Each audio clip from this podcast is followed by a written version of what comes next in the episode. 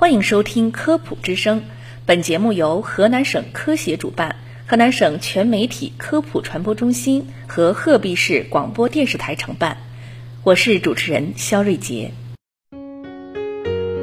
正常的人眼睛不舒服的话，都会习惯性的去揉一揉眼睛。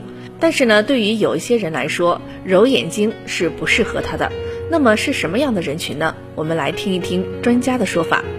眼睛不舒服，下意识的就会伸出手揉眼睛，但是这种揉眼动作很可能会造成不良的影响。还有说法称揉眼会造成散光，这是真的吗？揉下眼睛便会带来健康风险吗？揉眼的后果很严重，特别是这类人。对于散光患者来说，长期的揉眼会对角膜产生压力，可能会改变角膜表面的形态，从而造成某一个轴向的散光变得更为严重。本身患有眼疾的患者揉眼会加重病情，例如圆锥角膜的患者也是一定不能揉眼睛的。圆锥角膜是以角膜扩张、中央变薄、向前突出，呈圆锥形为特征的一种眼病。它常造成高度不规则散光，晚期会出现急性角膜水肿，形成瘢痕，视力显著下降。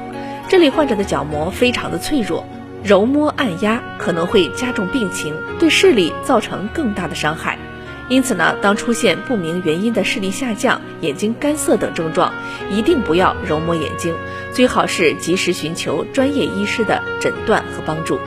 另外呢，由于手部可能会携带病毒、细菌等病原体，这些病原体可以通过揉摸的动作入眼，可能会引发感染。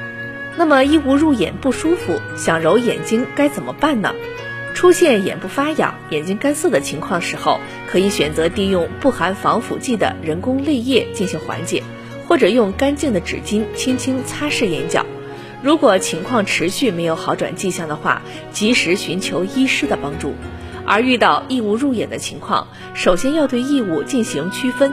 如果是灰尘、头发、砂石这类普通异物的话，此时揉眼呢，可能导致角结膜划伤。